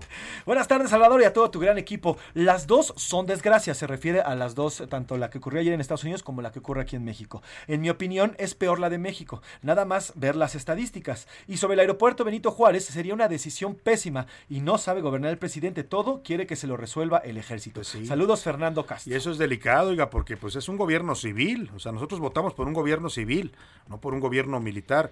Y al paso que vamos, este se está convirtiendo cada vez más en un gobierno militar. Si uno analiza todas las funciones que ya realiza el ejército y la marina, funciones que antes estaban en manos de civiles, hoy están en manos de militares, pues el tema sí es delicado. Nos escribe también desde Guadalajara, saludos, eh, José Luis Guzmán. Hola Salvador, Tocayito, ¿cómo Saludos. están? Buena tarde. Escribo y saluda desde la bella Perla Occidente, Jalisco, casa del actual bicampeón del fútbol mexicano, Venga. el Atlas. Nos dice, se salvó el América y mi tocayo de pagarme la apuesta, es que platicábamos ayer. Sí, sí, sí. En cuanto a las preguntas, no entiendo el por qué la militarización. ¿Es un aviso de lo que viene? Pregunta el señor José Luis Guzmán. Bueno, interesante la pregunta. Muchos no entendemos, sobre todo porque este era un presidente, López Obrador, bueno, era un político, un candidato que se decía en contra de la militarización. Todos sus discursos de campaña, si usted lo revisa a lo largo de 18 años, desde el 2006 hasta el 2018 que gana la presidencia, siempre dijo que la solución no era el ejército, que había que regresarlo a los cuarteles, que los ejércitos no estaba hecho para hacer labores civiles, que no estaba hecho para defender la seguridad. Ya cuando llegó al poder cambió, y cambió, pero o sea, lo- hasta el otro extremo, ¿no? O sea, de ser un eh, hombre en contra de la militarización se volvió un pues eh, un partidario de un gobierno militar. Que él mismo decía en su campaña, en cuanto yo entre al gobierno, luego, luego vamos a Se van a los cuarteles, a ¿no? los cuarteles. y Y ahora ahora los tiene pues, por todos lados. bien cebados.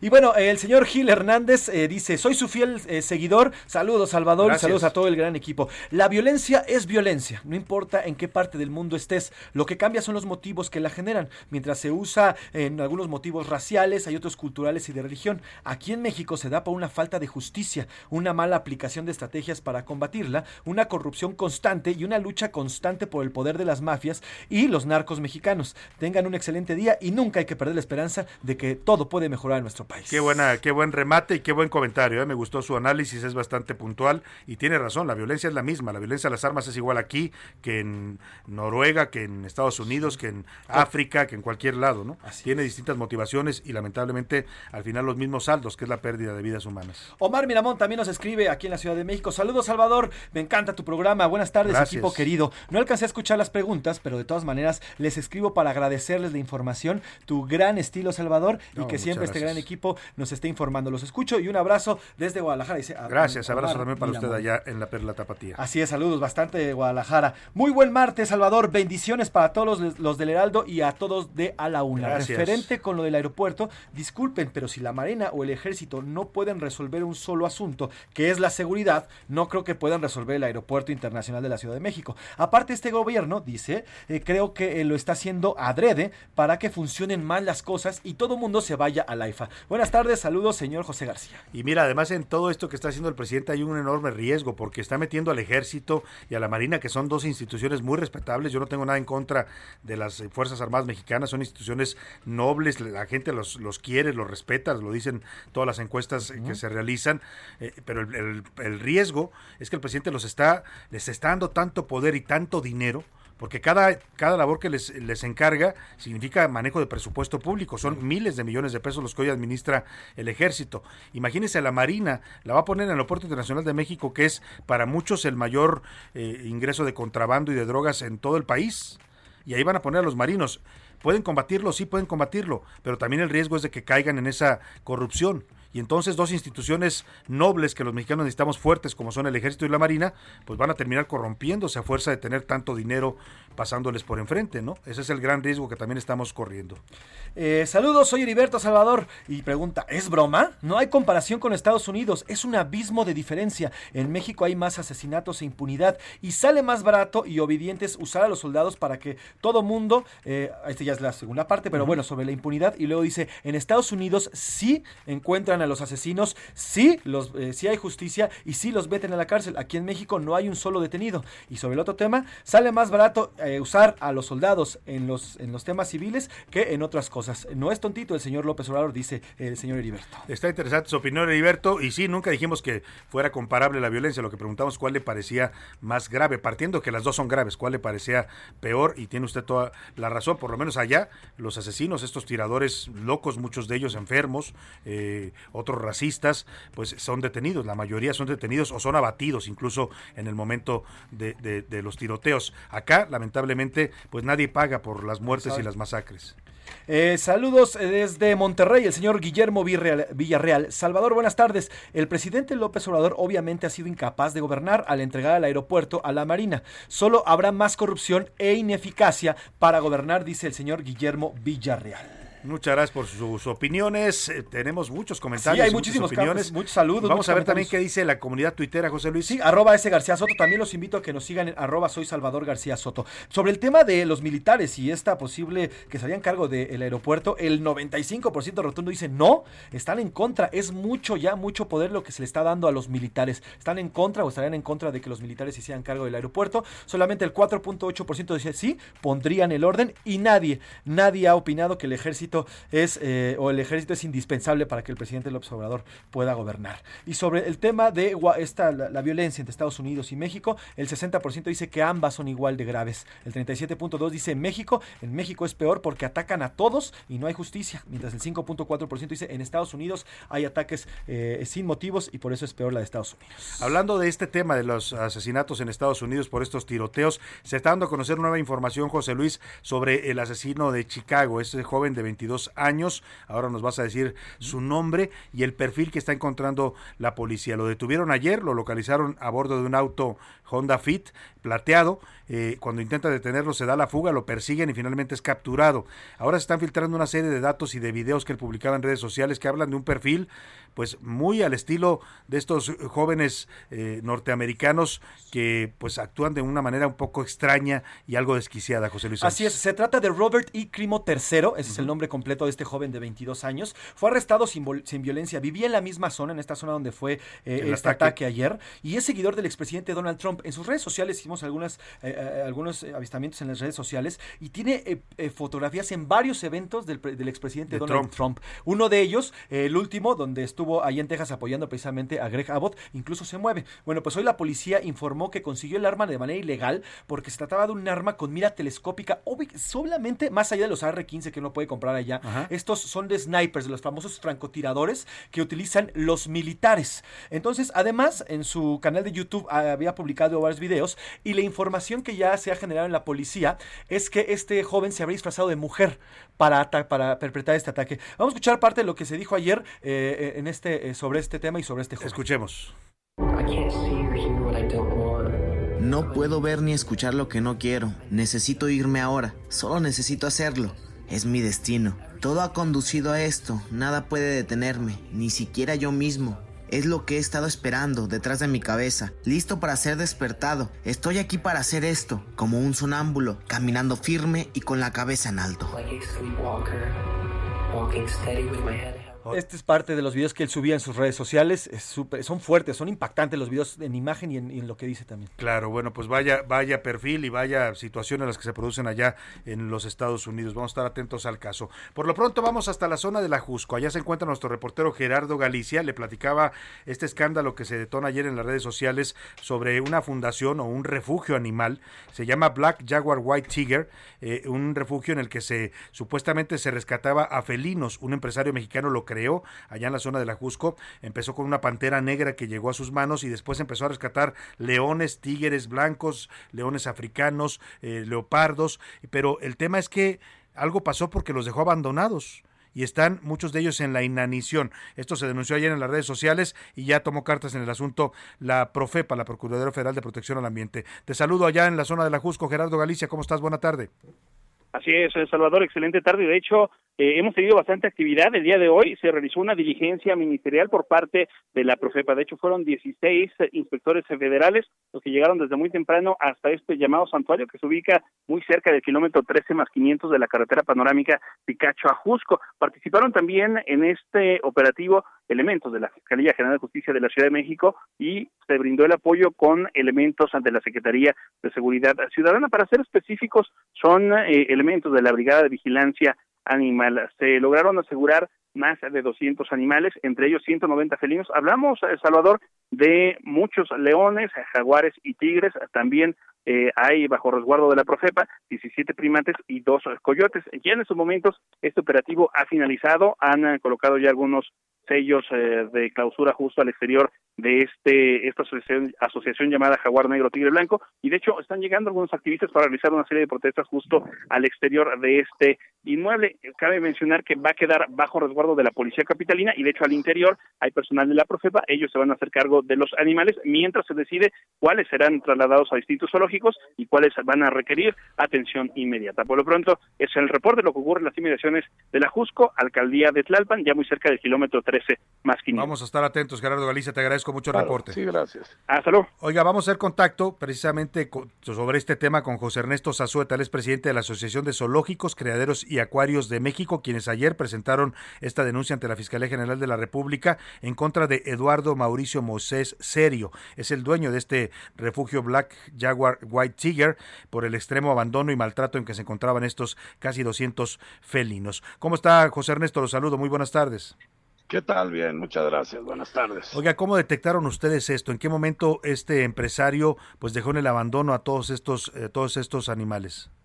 Fíjate que eh, una persona que trabajaba con él eh, nos contactó con muchas evidencias de lo que estaba pasando. Una persona, ya él se llama Ruiz, muy desesperada porque está realmente la situación muy, muy delicada. Nos contactó y decidimos entrar a este tema y hicimos la denuncia con la Profepi, con la Apple para que se tomen acciones inmediatas, porque lo poco que hemos podido ver por fuera, los animales están en muy, muy mal estado. Sí, veíamos las fotos que ayer compartieron ustedes en redes sociales y es lamentable la situación de estos felinos. Ahora, ¿qué va a pasar con ellos una vez que los asegura la Profepa? Ahorita lo que estamos esperando es que nos den ingreso, Ujú. que nos den acceso, la Profepa por cuestiones legales eh, están pues cerrando el acto. Y nosotros le ofrecimos a la procuradora y a la, a la jefa de gobierno que apoyábamos en el tema para estos animales. Primero que nada, pues poner lo mejor que se pueda su vida a salvo, porque están en muy malas situaciones. Después de esto, valorar eh, y pues trasladarlos a lugares donde le puedan dar una vida digna. Ajá. El tema aquí es que, pues ya ves que la Semarnat tenía los IPS, ya no existen. Sí. Entonces la Asociación de Zoológicos eh, nos ofrecimos a apoyarlos. Entonces varios de los zoológicos del país es algo complicado porque son más de 200 animales. Claro. Eh, entonces lo que hicimos es con los veterinarios especialistas de las CARM, eh, se van a hacer cargo de ellos y lo que vamos a hacer es, una vez valorados y que puedan viajar, buscarles a cada uno donde se pueden alojar, porque te digo, son 200 animales, no es una tarea No es fácil. tan fácil, claro. No, y hasta económicamente lo que es todo el traslado, el manejo y todo, pues son más de 5 millones de pesos lo que tenemos que invertir y que lo hacemos realmente por con gusto, no por ex- no no nos sobra, pero pues hay que poner un granito de arena a todos y los zoológicos del país estamos dispuestos a apoyar a los animales. Claro. Eso es lo que estamos haciendo. Ahora, ¿qué, qué se sabe? Porque veía yo un perfil de este empresario Eduardo Mauricio Moisés Serio, que es el que crea este refugio. Originalmente parece que sus intenciones eran buenas. Él habla de que empezó con una pantera negra que llegó a sus manos y la rehabilitó y la, la rescató. Después se fue haciendo de más felinos. Pero ¿qué pasa? ¿Por qué los deja en el abandono de pronto? Bueno, eh, las intenciones de él yo dudo que hayan sido buenas, ni nunca las creí. Ajá. Él no pertenece a ningún gremio, Sí. él no pertenece a ninguna asociación, ni tiene vínculos con ninguna gente que tenga que ver con los animales. Él se dedicaba a traer artistas y gente importante a tomarse fotos en su fundación para que le donaran. Eso es lo que él hacía. Él no hacía ningún programa ni de conservación, ni de rescate, ni de nada. Entonces, intenciones buenas realmente, pues yo No, nunca no hice, existieron nunca. Ajá. Así nunca existieron. Esto fue un negocio que tampoco eh, está prohibido que sea un negocio. Lo que está prohibido es tenerlos en este estado y no tener un registro, porque aquí tampoco hay un registro, no hay planes de manejo, no hay nada. O sea, ya hay faltas muy graves al trato digno Claro. las especies. O sea, es algo muy complicado lo que se está viviendo aquí. Ahora la pregunta es cómo pudo reunir a 190 felinos y, y varios primates sin que las autoridades hicieran nada al respecto. No, te comento algo. Pues él declara que eran 650. ¿Dónde estarán los otros? Eh, tenemos información que hay fosas llenas de cadáveres de animales aquí. Eh, estamos a la búsqueda porque esto no acaba aquí. Ahorita, uno, uno se trata de poner a salvo los animales. Claro. Una vez a salvo los animales, pues vamos a buscar justicia. Claro. Se podría denunciar al empresario. Claro, está denunciado y necesitamos que tomen acciones las autoridades y que lo metan a la cárcel. Esto no para aquí, esto no es tan fácil, esto Claro. es un pues, Es ecocidio, un delito, es abuso, un delito, es un claro. delito, Según las leyes mexicanas es. es. un delito. Pues vamos a estar atentos al caso y los estaremos buscando para apoyarlos en esta labor que están realizando José Ernesto Zazueta. Le agradezco mucho. Claro que sí, con mucho gusto y Muy muchas buena gracias. tarde. Es el presidente de la Asociación de Zoológicos, Criaderos y Acuarios de México. Esperemos que rescaten a los pobres animales. Vamos a seguir esta historia de cerca y vamos a la pausa y volvemos más- con más para usted. Heraldo Radio 98.5 FM, una estación de Heraldo Media Group. Transmitiendo desde Avenida Insurgente Sur 1271, Torre Carrachi, con 100.000 watts de potencia radiada. Heraldo Radio, la H que sí suena y ahora también se escucha.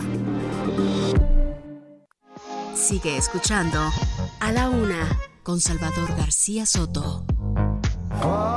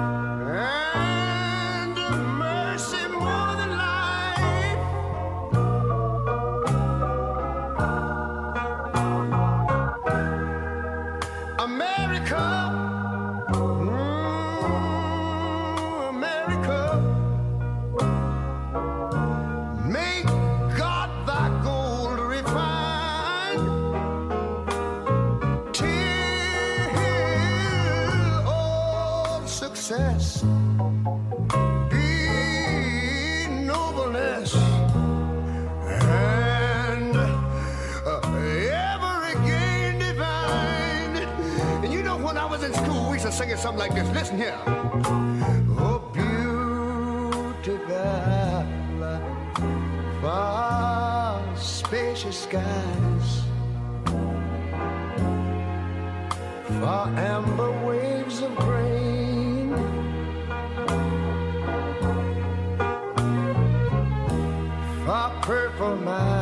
Dos de la tarde con 31 minutos. Esta voz, este sentimiento, no podría ser nadie más que el señor Ray Charles, este gran cantante de blues, de jazz, de todo este género musical del rhythm and blues, eh, cantando America the Beautiful, América la Hermosa, una canción por supuesto dedicada a su país, el país que lo vio nacer y que lo vio también convertirse en un astro de la música, eh, el- a pesar de su discapacidad.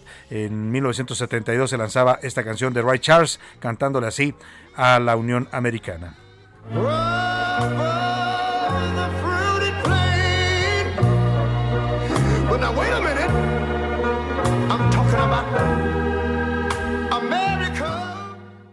A la una, con Salvador García Soto. Oiga, y en Nuevo León, para tratar de resolver el problema del agua, eh, están ya con buenas noticias porque le hemos dicho que ha llovido, aclaramos aquí la semana pasada con el director del sistema de agua y drenaje de Monterrey, nos decía que pues ya la presa del cuchillo está captando eh, agua por las lluvias, que se estaba ya garantizando, nos decía incluso que para estos días ya iban a tener un abasto, una cobertura del noventa y tantos por ciento, eh, pero pues lo que eh, lo que está haciendo ahora el gobierno de Nuevo León y el sistema de agua y drenaje es prevenirse para futuras crisis. ¿Cómo lo están haciendo? Bueno, detectaron a todos aquellos consumidores de agua sean particulares, sean casas, eh, habitación o sean negocios que tienen altos consumos, es decir, que se pasan siempre en sus niveles de consumo y lo que les van a hacer es in- instalarles reductores de agua, es decir, les van a poner pues una especie de tope para que no gasten más agua de la que necesitan. Cuéntanos, Daniela García, te saludo con mucho gusto allá en Monterrey. Buenas tardes. Salvador, muy buenas tardes. Pues el día de ayer se da a conocer esta información como parte de las acciones para cuidar y preservar el agua. Agua y Drenaje de Monterrey reveló que instaló 2.092 reductores de agua en casas y negocios considerados de alto consumo, logrando así un ahorro de 125 mil metros cúbicos de agua durante el mes desde que arrancó este programa.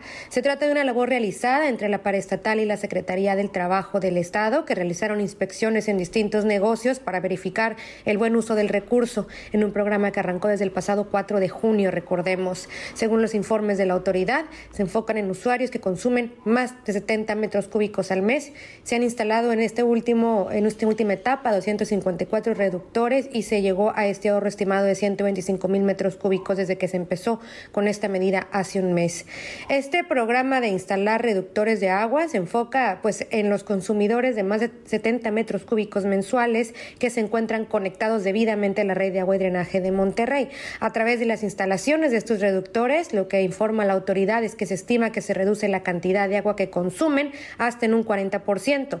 Y de acuerdo al titular de agua y drenaje, Juan Ignacio Barragán, los domicilios se encuentran principalmente en zonas residenciales, mayoritariamente en el municipio de San Pedro Garza García.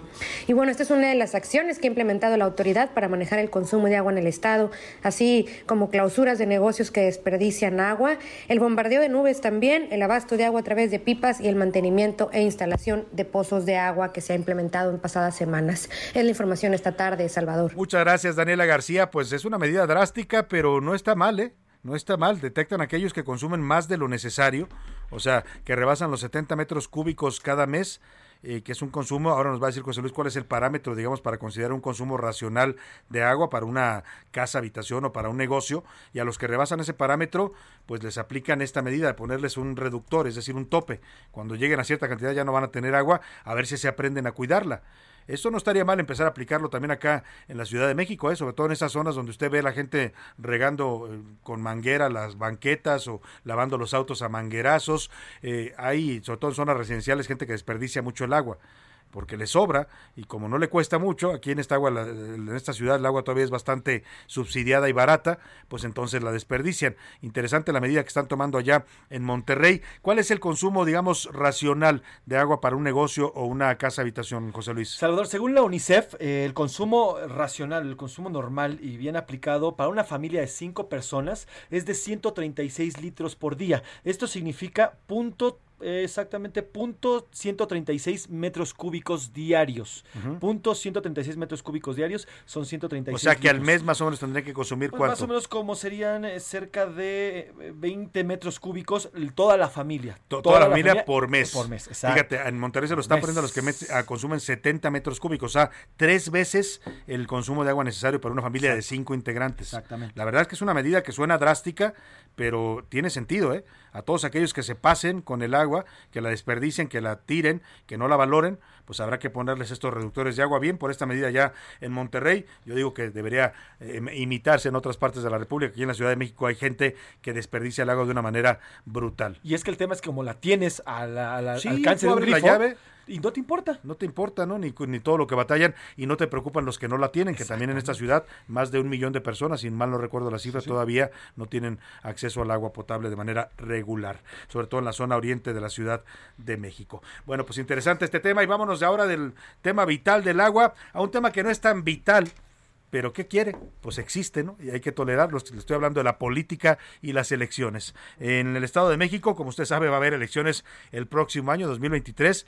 Oiga, pero ya andan desatados, ¿eh? Falta un año para la elección y ya hay hasta campañas, ya están pagando espectaculares los que quieren ser candidatos en varias eh, ciudades del Estado de México, ya se pueden apreciar estos espectaculares. Todo se aceleró porque el presidente López Obrador y Morena pues decidieron acelerar los tiempos, ¿no? Fueron a hacer su mitin allá en Toluca y dijeron que ya iban a sacar candidato. Eh, el 20 de julio se supone que va a estar el candidato o candidata de Morena, todavía no se sabe quién va a ser, no está muy complicado saber porque dicen que es o Delfina Gómez, la secretaria de Educación, o Horacio Duarte, el director de aduanas. No hay más, al parecer, por ahí sería la decisión, pero vamos a hablar de este tema porque eh, justamente hoy el líder de Morena, Mario Delgado, dice que como no se llegó a un consenso, es decir, no se pusieron de acuerdo en quién debía ser el candidato, sobre todo los del grupo Texcoco, que son el senador Higinio Martínez, el señor Horacio Duarte y la señora Delfina Gómez, pues que entonces se van a ir a la encuesta, que será la encuesta la que defina quién será el candidato, que se va a lanzar esta semana la convocatoria para levantar la encuesta y que el próximo 20 de julio Morena ya tenga candidata o candidato al gobierno del Estado de México. Cuéntanos, Gerardo García, allá en el Edomex, te saludo con gusto, buenas tardes. Muy buenas tardes, Salvador y auditorio. Al fracasar el intento de nombrar por consenso al encargado del Comité de Defensa en el Estado de México, la dirigencia nacional de Morena confirmó que mediante encuesta definirá quién ocupará el cargo que eventualmente sería el candidato para la elección a gobernador del 2023. Este inicio de semana, el dirigente nacional de Morena, Mario Delgado Carrillo, informó que lanzarán durante esta semana la convocatoria para cumplir con esta designación. Lo anterior luego de que reveló que dieron la oportunidad a los aspirantes encontrar el consenso, sin embargo, no lo alcanzaron. El caso del Estado de México, la convocatoria, ¿por qué no ha salido la convocatoria? Hemos venido informando, diversos actores del Estado de México nos pidieron tiempo para explorar la posibilidad de llegar a un consenso, sin embargo, este no se ha logrado. El líder morenista indicó que dependerá del número de participantes que se inscriban en esta convocatoria para realizar una o dos encuestas para definir a la postre quién se convertirá en su candidato. De los seis aspirantes a la gubernatura mexiquense por parte de Morena, el único que eh, convocó al consenso fue el senador de la República, Higinio Martínez Miranda, quien ya anticipa que se estará inscribiendo al proceso. Mi reporte desde el Estado de México, Salvador. Muchas gracias, muchas gracias Gerardo García por, por esta información. Pues ahí está, Morena ya aceleró todo, ¿eh? Y, y la verdad es que es una decisión tomada desde Palacio Nacional, ¿eh? porque ya sabe usted que en Morena no se mandan solos. Ayer que manda se llama Andrés Manuel López Obrador y el presidente les dijo, vámonos con todo, saquen candidato un año antes y oiga, presidente, pero la ley y los actos anticipados de campaña no importa. La ley se hizo, no, no dijo ese presidente, eso lo digo yo, pero me imagino que más o menos es el tono, ¿no? La ley se hizo para violarla, porque así piensan algunos políticos, ¿eh? En este país. Y bueno, pues así está actuando Morena ya con total, pues, adelantamiento de los tiempos y total flagrancia, pues, en temas que pueden incurrir en violación de la ley electoral. Y por supuesto los peristas tendrán que reaccionar, ¿eh? porque si Morena ya tiene candidato o candidata el 20 de julio, pues habrá que ver qué deciden en el PRI. Ahí hay dos, por lo menos dos, dos mujeres que quieren ser candidatas. Dicen que está definido que va a ser una mujer la candidata del PRI al gobierno mexiquense. Y el, pues el volado está entre Ana Lilia Herrera, senadora de la República, y Alejandra del Moral, la secretaria de Desarrollo Social del gobierno de Alfredo del Mazo. Dicen que entre esas dos saldrá la candidata mexiquense que tendrá la nada fácil labor de defender pues el fuerte, ¿no? Defender el bastión, el último bastión priista que es el Estado de México, también les queda por ahí Coahuila, pero este es eh, especialmente simbólico e importante para el PRI. Si pierde el PRI el Estado de México, muchos dicen, se acabó el PRI, ¿no? Y ya vimos que Morena y López Obrador quieren con todo conquistar esa entidad, por lo que representa casi 12 millones de votantes. Ahí dejamos el tema y nos vamos a temas más amables, el entretenimiento. Oiga, salió el sol, y no me refiero al de arriba, sino a Luis Miguel que reapareció y además rejuvenecido.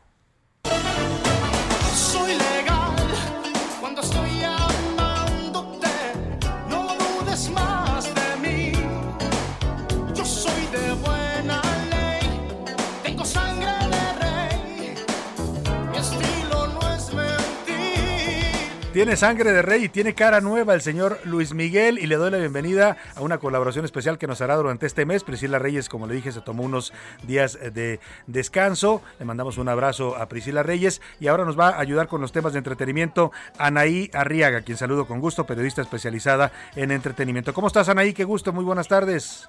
Hola, mi querido Salvador, ¿cómo estás? Buenas tardes a todos. Y no solo Luis Miguel reapareció, también déjame comentarte que por fin encontró el eterno secreto de la juventud. Oye, ¿Estás de acuerdo? ¿Cómo lo viste? ¿Cómo se ve? Se ve bien, la verdad, ¿no? Yo, yo lo veía No incluso parecido a Tom Cruise. Ahora que Tom Cruise salió en su nueva película, se ve muy joven también. No sé si fueron el mismo cirujano, Anaí. Eh, considero que sí. Fíjate que Luis Miguel, como ya lo adelantaste, eh, apareció en, en un restaurante muy famoso de Miami con el secreto de la eterna juventud. Estuvo rodeado de fanáticos, se dejó fotografiar, que eso también es nota, porque ya sabes que de repente no le gusta tanto convivir con, con sus fanáticos. Y sí, aparece mucho más delgado, mucho más guapo. Y pues ahí vamos a ver si ya nos puede proponer nueva música, porque en eso sí se ha quedado un poquito estancado. Claro, qué bueno que ya tiene nueva imagen, qué bueno que bajó de peso, porque sí estaba ya un poco excedido, muy cachetón. Pero ahora habrá que ver musicalmente qué propone el señor Luis Miguel, ¿no? Exacto, que nos pase el dato de todos. Yo quiero la nutrición, bueno, quien fue su nutriólogo. Oye, sí. Y yo quiero el que le quitó las patitas de Tú gallo. estás muy joven todavía, Anaí, no te hace falta todavía ni, ni- ni una estiradita siquiera. A todos. Tal vez a mí sí, ¿eh? tal vez a mí sí ya por ahí una estiradita no me vendría mal. Oye, No, no, Anaí, y hablando de, de temas de este de entretenimiento, por ahí ayer veíamos esta Ricky Martin que estuvo en varias portadas de periódicos, en las redes sociales, en los portales de internet, que hay demandas de acoso en su contra. Sí, fíjate que Ricky Martín no se había manifestado. Hace cuatro horas ya publicó en su cuenta de Twitter que va a enfrentar el proceso con responsabilidad, con la responsabilidad que, que a él lo caracteriza. Y es que un sobrino salió a decir que pues tuvieron como un pequeño desliz y que lo acosaba, ¿no? Ya, ya salió la familia a defender obviamente a Ricky Martin. El hermano de Ricky Martin, que se llama Eric Martin, rompió el silencio en un video en Facebook donde dio a conocer que, bueno, que su sobrino tiene algunos problemas mentales y fue quien le hizo la, la denuncia al artista. Ricky Martin no se había manifestado y por ser un asunto legal, pues ya le han dado la recomendación de que no puede hacer expresiones particulares. Así que vamos a ver todo esto de la demanda porque seguramente también va a estar en boca porque hace poquito este le dijo adiós a su manager, entonces Ah. también lo demandó. En- También ahí. el manager.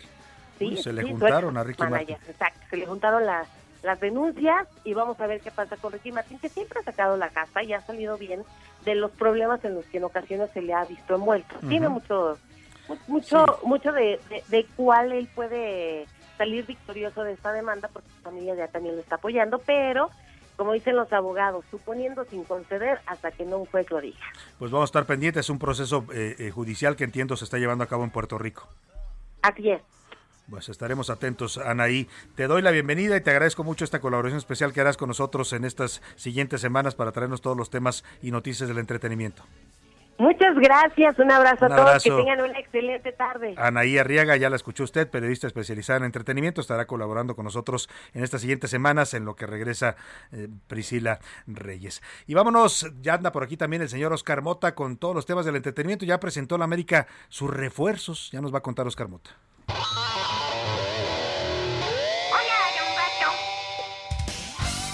Señor Mota, bienvenido. Mi querido Salvador García Soto, amigos iba a y decir amigas. señor Cannabis, pero no se oye muy feo. No, suena bien. ¿De la verde? De la- suena bien, ¿no? Ya, No, no, ya es legal señor en varios lados. Mota, es un bonito apellido, Oscar Mota. Y además, siempre les he dicho a, a mis hijos que uno de los grandes regalos que yo les he dado es que nosotros no vamos, no necesitamos apodos a lo largo de la historia. O sea, de la primaria, secundaria y todo eso, no nos ponen apodos porque ya somos mota. Pues ya eres mota. ¿Eh? Entonces, es un gran regalo que les he dado. Sin duda. Y de Metiche me quiero saludar porque sí, ya también del entretenimiento puedo platicar un poquito sin eh, pisar cables ni aprietar, A ver, mucho ¿por menos. qué?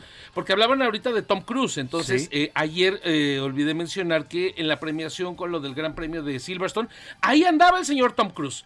Andaba el señor Tom Cruise que de hecho celebró con el papá de Checo Pérez, con don Antonio Pérez y con el papá de Luis Hamilton. Entonces, pues toda una situación. Oye, ya aquí. que te metiste a los terrenos del entretenimiento, pues metámonos a los de la política, porque creo que por ahí el presidente ya incluyó también entre sus corcholatas a, a Antonio Pérez, al papá del Checo. Y en entrevista contigo, don Antonio dijo, sí, sí, voy, ¿cómo Dijo no? que él estaba puesto, ¿no? Entonces, Y mientras más gane Checo Pérez, ¿no? Ah, Uno de los más beneficiados por, por imagen, obviamente, es don Antonio. Entonces, No sé si le alcance para la presidencia, pero en una de esas la gubernatura de Jalisco sí le alcanza. trae buen nombre, ¿no? Sí. Tra- Trae genuinamente buen nombre, buen apellido.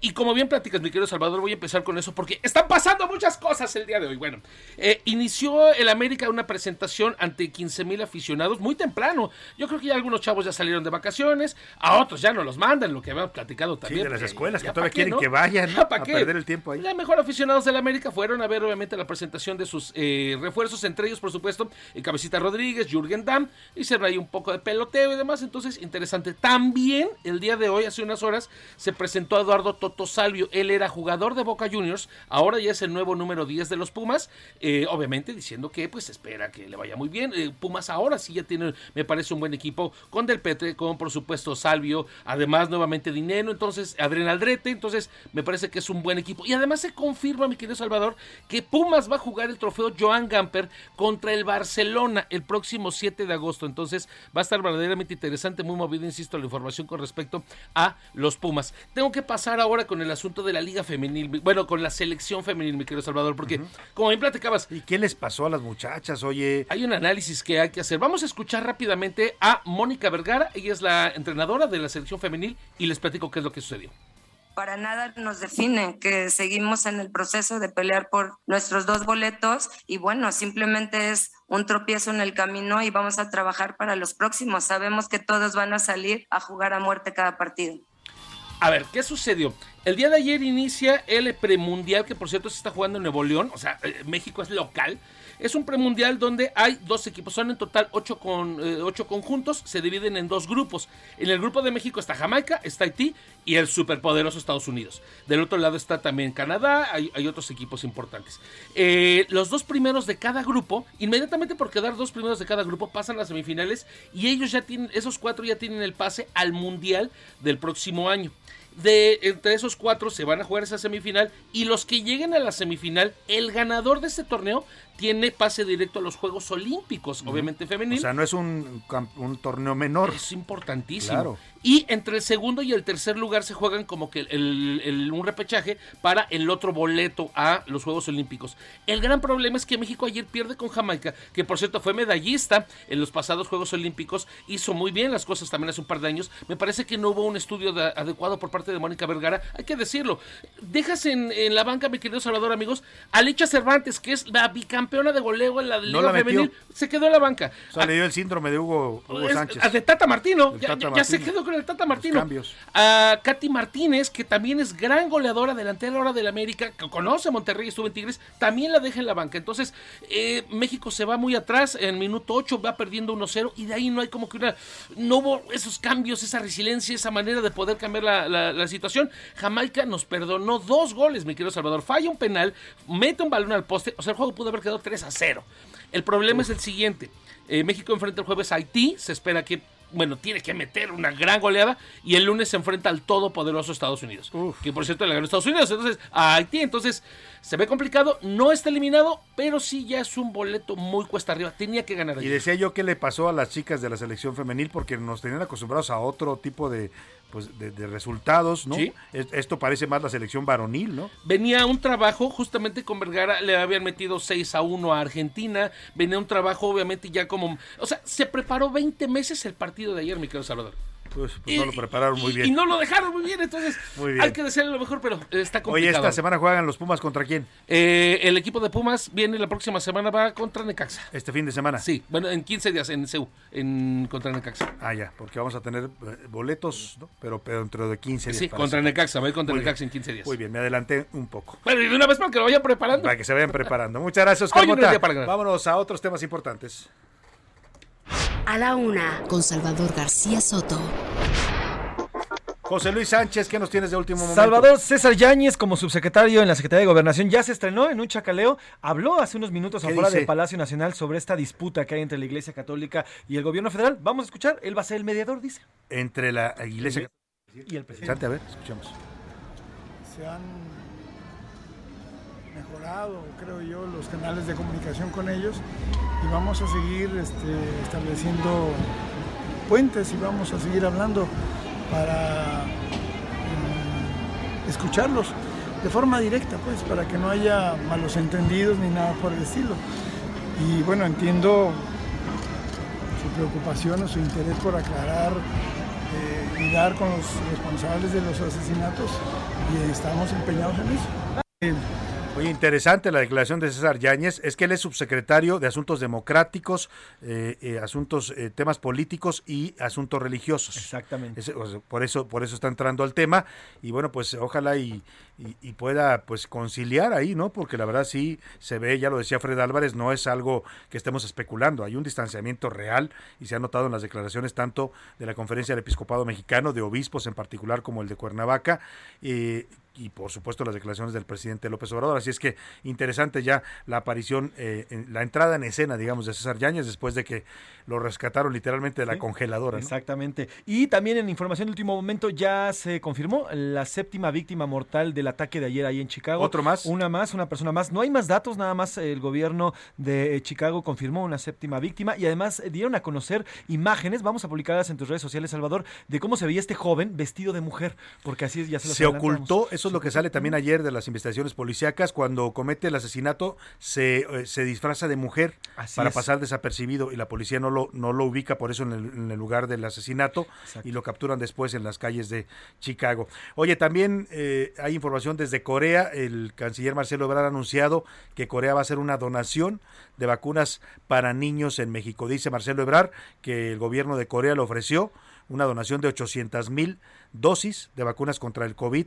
pediátricas, es decir, para ser administradas en niños. Importante porque estamos en la fase precisamente de vacunación de los niños entre 5 y 11 años de edad en este momento en Cuba, así es que importante anuncio el que hace desde allá, desde Corea, el canciller Marcelo Ebrard.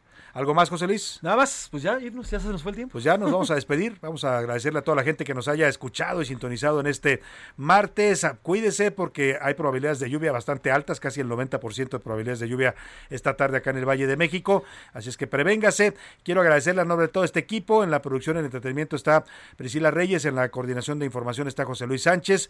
Aquí en, eh, en la coordinación de invitados Laura Mendiola. En la redacción Milka Ramírez, eh, Miguel Zarco y Diego Go- eh, Iván Márquez y Diego Gómez. Y aquí en cabina nuestro asistente de producción, Rubén Cruz, y nuestro operador Alan. Alex Muñoz. Alex Muñoz, perdón, Ale- Alex Muñoz. Y a usted sobre todo, le deseo que pase una excelente tarde, provecho, y aquí lo esperamos mañana a la una. Lo dejamos con algo de música y mañana aquí lo esperamos. Son los Beach Boys y Surfing USA. Hasta mañana.